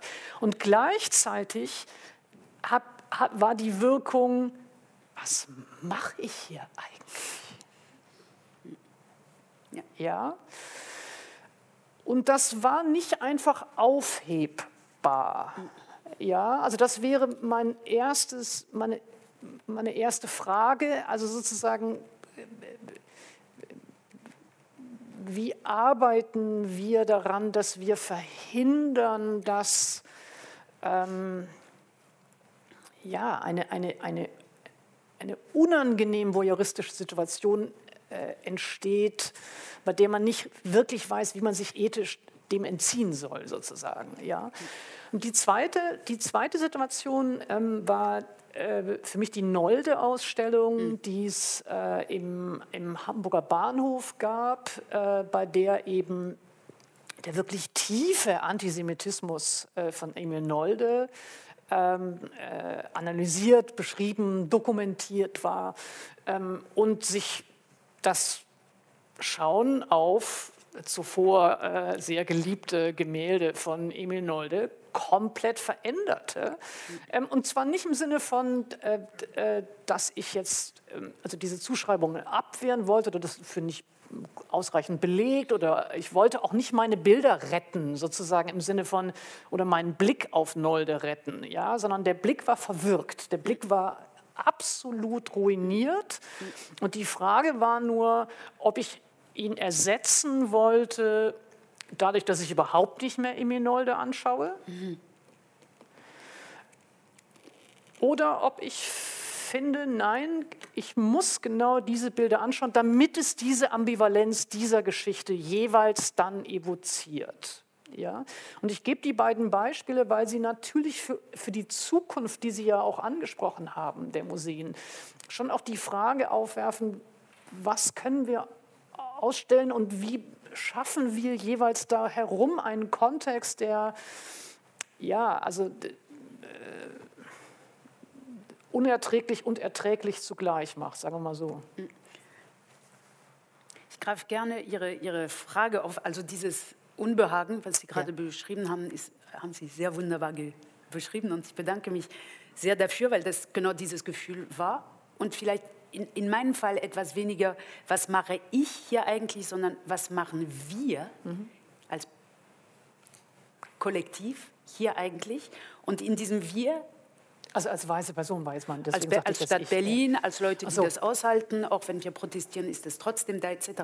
Und in diesem Wir kommt aber sofort, in, in meinem Fall, und ich hatte das Privileg, äh, so lange mit äh, Felwin Sarr zu arbeiten, Hand in Hand, dass ich jetzt das Glück habe, und das ist mir sehr spät im Leben gekommen, erst in der Mitte meines, also über 40, dass ein anderes Auge aufgemacht ja. wurde. Also man, die Fragen, ja. die Sie stellen, das ist, was machen wir? Aber wenn Sie im Ohr haben oder durch Klar. Kooperation oder weil mittlerweile zum Beispiel an der TU äh, äh, eine, eine, eine ganze äh, Equipe von Kolleginnen und Kollegen aus Kamerun mit uns zusammenarbeiten an diesen Fragen. Also wenn Sie das mit dem zweiten Auge sehen, da sieht man besser,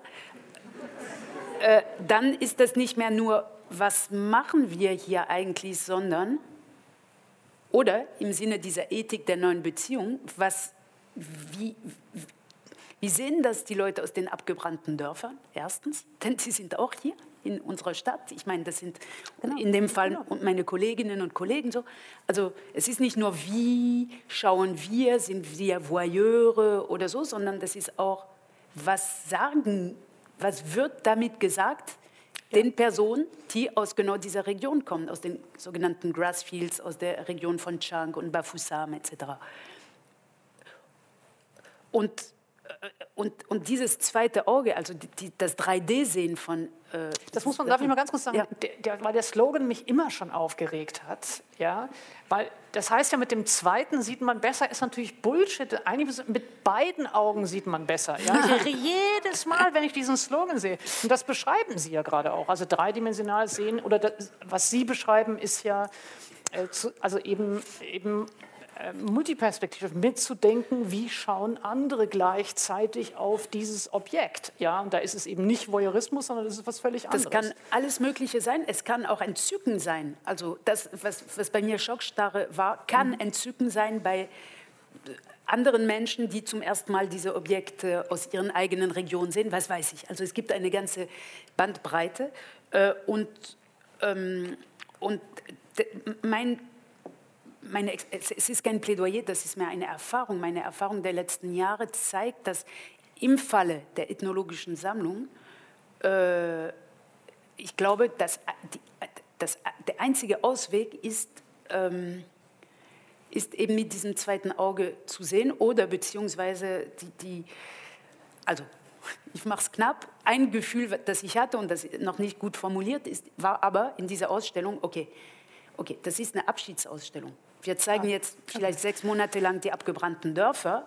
Und dann ist es ganz klar, dass wenn, unsere, wenn in Kamerun äh, Gruppen E, äh, Familie, königliche Familien oder eben Dörfergemeinschaften oder was weiß ich, oder gar die Regierung, was in Kamerun unwahrscheinlich ist wegen Paul Biya, äh, der sich nicht um das Kulturerbe Kameruns kümmert. Aber wenn Stimmen sich erheben, und sie erheben sich schon die ganze Zeit aus Kamerun eben, äh, die sagen, äh, hier, äh, das ist die Eingangstür eines Palastes, das Dorf wurde abgebrannt, aber es gibt immer noch Leute in, diesem, in dieser Region, wir wollen das zurückhaben. Für mich ist die, der, im aktuellen Zustand dieser Kolonie Kamerun, auch der Name Kolonie Kamerun für einen Raum ohne Anführungszeichen im Humboldt-Forum kommt mir so vor, als ob es nicht lange so bleiben kann. Und, äh, und für mich, glaube ich, in dem Augenblick dieser Schockstarre war, war es so etwas wie eine Abschiedsausstellung. Mhm. Okay, lass diese Zeugen zurückgehen in andere äh, Sinneskonstellationen und die werden dann wieder eine Stimme haben, denn momentan sind sie gemutet oder sie, sie die, man kann sie fast nicht was anderes erzählen lassen. Zum Beispiel ganz kurz diese Trommeln. Sie müssen gar nicht ganz kurz, Sie dürfen auch. Ja, also diese Trommeln, da steht, und das war so, dass, also wenn man sich mit ihnen auseinandersetzt, weiß man, dass Trommeln waren sehr begehrt von äh, deutschen Museen um 1900, ein sehr gutes Beispiel hat Sebastian Sprute, äh, ein Kollege, äh, publiziert in Stuttgart im Lindenmuseum. Gibt es einen solchen Stapel an Korrespondenzen, weil der Direktor des Lindenmuseums verliebt war in Trommeln. Trommeln sind sehr, ähm, also sie haben, äh, also er erzählt, das ist die Trommel im, Franzö in, im Deutschen, also im, Fran im, Französischen ist das männlich, aber die, die Trommel ist, und das sind Schlitztrommeln. Ich ja, okay. spare Ihnen die Metaphorik, ja, die in diesen Briefen nachzuspüren ist. Jedenfalls der verliebt in Schlitztrommeln und lässt die, die, die sind ja unfassbar schwer, weil das aus großem Holz, äh, und die lässt er während der Regensaison, also als alles sehr äh, rutschig ist, durch Menschen, also afrikanische Träger, durch die Gegend tragen, bis er seine Trommel in, im Lindenmuseum in Stuttgart hat. So. Und, in, und man weiß, dass eben, es gab einen Wettbewerb um Trommeln in diesen Museen um 1900. So, und Berlin zeigt zwei im Humboldt-Forum und dann steht aber und das ist so und das ist historisch so, die Information, dass diese Trommeln dazu, sie sind reich verziert etc., tolle Sachen, aber die waren da als Kommunikationsmittel, um über ganz lange Distanzen, äh, like äh, äh, Morse, wie heißt das, tak, tak, tak, Informationen rüber zu schicken, unter anderem gegen die Feinde. Also warum haben die Deutschen die Trommeln beschlagnahmt? Damit die Kommunikation abgesperrt wird. Dann steht das da geschrieben, also ja, tolle Trommel etc. Und die Trommeln waren im Einsatz gegen die Deutschen. Dann, dann ist auch sogar die Geschichte mit der Schlitztrommel weg. Dann, dann wird klar, okay, das ist reine Kriegsaktion gleichzeitig, die hier dargestellt wird, nämlich das Kapern der Kommunikationsmöglichkeiten, der Guerillakrieg, wie macht man das so? Und, äh, und, und ich, ich komme auf die Trommel, weil ich von gemutet sprach. Und ich, äh, ich bin ziemlich sicher, dass wenn man einmal das verstanden hat, dass sie Kriegsbeute sind, dass sie aus, auch unter anderem aus militärischen Gründen hier und künstlerischen auch hierher gekommen sind, dass wenn sie in einen anderen Zusammenhang kommen würden mit anderen Akteurinnen und Akteuren, die bestimmen, was man die, die jetzt erzählen lassen will, zum Beispiel wenn sie zurück wären in Kamerun oder wenn sie nach Dakar ausgestellt sind im Musée des Civilisations Noires, dass, eben, dass sie plötzlich wieder eben als kluge Kommunikationsinstrumente dann äh, sichtbar gemacht werden können. Aber das, hier, das hier klar zu machen, also wenn man auch noch die tollen Melodien hätten, die aufgezeichnet wurden damals als Code, also es ging darum, die, die zu entziffern, es ging nicht darum, schöne Ethnomusik, Ethnomuseologie, äh, auch, aber das ist nicht zu trennen. So. Und, äh, und genau deswegen denke ich, dass das, was wir momentan hier am Humboldt-Forum haben, erstens einmalig ist in Europa, in dieser Radikalität und ohne die kunsthistorische oder was auch andere Dimension. Man hat nur noch die Dimension, finde ich, oder nur noch die kommt zum Vorschein, wie Sie sehr schön beschrieben haben. Also das wirkt gar nicht mehr, das ist nur noch das. Aber ich hoffe für Sie diese Dinge, aber auch für diejenigen, die Sie oder die Nachfahren derjenigen, die Sie geschaffen haben und sonst für andere außerhalb des Berliner oder deutschen Kontexts, dass die äh, was irgendwann wieder etwas anderes werden erzählen können. Und ich habe den Eindruck, das wird nicht hier möglich sein. Nicht, es wird nicht einfach sein. Denn was anderes, solange es heißt preußischer Kulturbesitz. Ähm, ich habe eine äh, letzte Frage und dann würde ich ganz gern ähm, das Publikum dazu laden. Und das äh, schließt da an, nämlich ein bisschen äh, aus all dem, was wir jetzt besprochen haben, wird ja deutlich, was nicht mehr geht, was äh, auch sozusagen im normativen Sinne vorher schon auch nicht gegangen ist, aber, aber was auch jetzt tatsächlich aufgebrochen ist. Und wenn wir all diese Gesichtspunkte, die wir jetzt zusammengetragen haben, zusammenführen in eine, ja, in eine zukünftige Praxis der Museen. Dann würde mich interessieren, was Sie ausmachen als, ja, als absolut notwendige Bedingungen, damit äh, äh ja, Museen anders erlebbar werden oder anders sich ihrer eigenen Geschichte auch bewusster werden. Und ähm, das eine, was Sie, so habe ich Sie verstanden, so angedeutet haben, war, naja, das hängt natürlich schon auch davon ab, was für eine kuratorische Praxis zugelassen wird. Also wer wird eingeladen, sich mit äh, den Exponaten oder, oder eben den Sammlungen der Museen zu beschäftigen.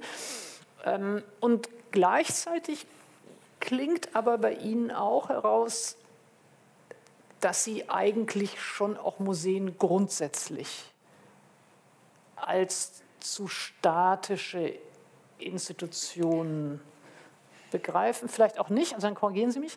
Mhm. Das wäre meine Frage. Also äh, äh, ist Ihr Eindruck eigentlich, dass wenn man diese jeweiligen Historisierungen, diese jeweiligen verschiedenen Perspektiven ähm, ernst nimmt, hieße das nicht eigentlich, dass dieses Konzept eines statischen Baus mit einer Sammlung ähm, vorbei ist? Mhm. Also, ähm, nein, also, mhm. Sie sagten, ja. man hört äh, durch, dass ich die für zu statisch äh, halte. Vielleicht hören Sie auch durch, dass ich Museen liebe. Mhm. Ja. Und ich glaube, wenn man sie ja. liebt, äh, möchte man ihnen irgendwie helfen, diesen Schritt zu machen, dass man sie weiter lieben kann. Wie das geht, gerade äh, weiß ich nicht, weil eine große Etappe ist irgendwie erreicht, diese radikale Transparenz mit verheerenden Folgen, wie ich finde. Also man macht, damit haben sie sich nicht die liebt man nicht noch mehr jetzt. Äh, oder man liebt sie vielleicht, weil sie den Schritt gemacht haben und sich ehrlich gemacht haben. Also sie haben das jetzt sichtbar gemacht, aber das, so, das ist jetzt eine, ein, eine Etappe. Und, und wenn Sie mich fragen, was, was, was müssen Museen für die Zukunft machen, dass, damit man sie weiter noch mehr liebt oder weiter liebt und noch mehr liebt, das weiß ich jetzt nicht. Es, es ist nicht mein Beruf. Mhm. Äh, und ich glaube, es gibt Personen wie äh, auch Nanette Snoop im äh, Rautenstrauch, Jost Museum in Köln, die andere Sachen erprobt. Sie war früher auch in Leipzig, hat auch andere Möglichkeiten erprobt. Zum Beispiel äh, ihre Sammlung an Benin-Bronzen, die in Köln etwas bescheidener ist, etwa als in Leipzig oder Berlin. Die Benin-Bronzen, das sind diese diese Objekte, die nicht aus der Republik Benin kommen, sondern aus der Stadt Benin City in Nigeria kommen und die äh, im Rahmen einer britischen Plünderung nach Europa äh, gekommen sind, 1897. Nanette Snoop hat diese ihre Benin-Bronzensammlung zum Beispiel im Rahmen einer Ausstellung mit dem Titel Resist, mhm. also Widerstand, durch äh, eine nigerianische Künstlerin und Kunsthistorikerin äh, Pejula Iwola kuratieren lassen und ein Ergebnis ist unter anderem, dass die gesamte Sammlung jetzt nicht mehr äh, entweder in den Ausstellungssälen oder im Depot ist, sondern ähm, äh, an, der, an einer Fensterfront des Museums, wo sie auch von draußen gesehen mhm. werden können, wie in einem Schaufenster, wie in einem mhm. Laden. Äh, und dann sieht man sie alle. Und das ist clever. weil damit holt man die eventuell auch ab, die eben nicht ins Museum reingehen. Aus den Gründen, sie sagten, ich will meine Noldes nicht mehr sehen. Es gibt vielleicht Menschen, die sagen, ich betrete ein ethnologisches Museum niemals, weil das. Äh, äh. äh. Aber dann ist die mhm. Interaktion trotzdem möglich. Oder sie hat ermöglicht, dass äh, Pejula Iola die, äh, diese, diese Bronzen anfasst hebt, in die Hand nimmt und nicht eben unter Aufsicht, sondern sie hat sie machen lassen. So, das sind verschiedene Möglichkeiten. Ähm, und, und, wir sind in eine Zeit angekommen, also in dieser langen Zeit der Museen mit den jeweiligen, jeweiligen Interaktionen mit jeweiligen Generationen, wo solche Experimente oder, oder Möglichkeiten ausgelebt werden. Und wir werden sehen, aber das zuzulassen, also das Monolithische vielleicht etwas aufzubrechen und andere Möglichkeiten, andere Sachen zuzulassen, finde ich sehr wichtig. Ich, darf ich ein, ein Wort vielleicht noch zurück sagen? Äh, Sie fragten vorhin, und meine Antwort war nicht so, wie ich sie haben wollte, merke ich jetzt, äh, zu der Agency von, Museum, von mhm. Objekten, was können Sie? Ich möchte an der Stelle, und das könnte fast auch eine Art Zusammenfassung mhm. des Gesagten. Äh, Amadi Bokoum zitieren, er ist, der, er ist Professor für Archäologie in Dakar und Direktor des Musées des Civilisations Noires. Das Musée des Civilisations Noires ist ein riesiges, eine, eine äh, Museumshalle ohne eigene Sammlung, so wie etwa die Bundeskunsthalle in, in Bonn, also eine, eine Halle für Ausstellungen ohne eigene Sammlung. Und äh, gegründet, eröffnet 2019, Ende des Jahres 2019, äh, super modern mit Klimaanlagen etc. Und Amadi Bokoum, als wir mit ihm über Restitutionen sprachen, er leitet jetzt auch eine Kommission für Restitution in Senegal und, und spielt eine sehr, sehr große Rolle in Afrika, im frankophonen Afrika, in diesen Fragen. Wenn man sich äh, am Anfang unserer Arbeit mit Felwin Sarr, mit Amadi Bokoum unterhalten hat, sagte er, und er sagt das immer noch. Und das fand ich sehr, für mich komplett neu und anregend. Äh, wenn Restitutionen stattfinden, wird es uns helfen, Berlin abzuschaffen. So, das hörte ich in einem Raum, wo ich die einzige Berlinerin war und die anderen waren aus verschiedenen afrikanischen Ländern und aus Paris. Und dann, okay, ich habe lieber nicht gefragt, weil ich will ja nicht peinlich sein.